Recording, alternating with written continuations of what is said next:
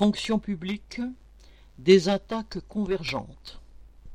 Le 15 juin, les salariés des trois fonctions publiques ont participé à de nombreux rassemblements à l'appel de la CGT, de la FSU et de quelques autres syndicats. Depuis des semaines, différentes catégories de personnel de la santé, des structures hospitalières et ou du médico-social manifestent leur mécontentement.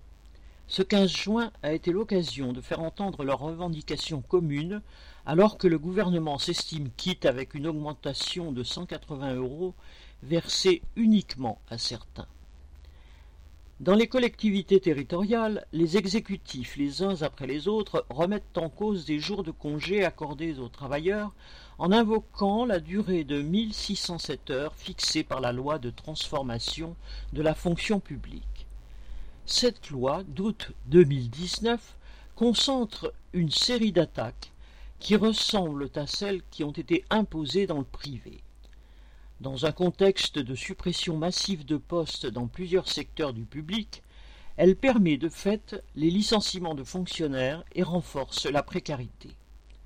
Comme la loi le stipule, la majorité des emplois permanents peuvent dorénavant être occupés par des contractuels.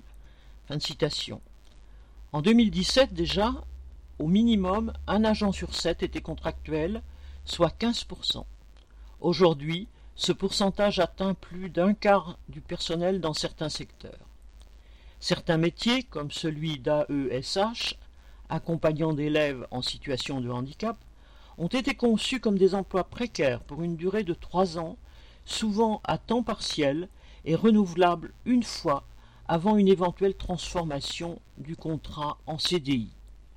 Des contrats de mission sont mis en place, des contrats de projet qui peuvent être renouvelés, mais à l'issue desquels aucune embauche en CDI n'est autorisée. L'objectif est aussi d'individualiser les salaires bloqués depuis dix ans, en introduisant les quelques augmentations prévues au mérite. Précarité, salaire à la tête du client, tendent à donner plus de poids aux directions pour démanteler des services, gérer les départs, les mutations et le manque chronique de personnel. Si cette loi a été l'œuvre du gouvernement Macron, elle a été préparée par l'ensemble des gouvernements précédents. Au fond, les travailleurs du public sont ainsi mis à la même enseigne que ceux du privé, soumis aux mêmes attaques. Une raison de plus pour y riposter tous ensemble. Inès Rabat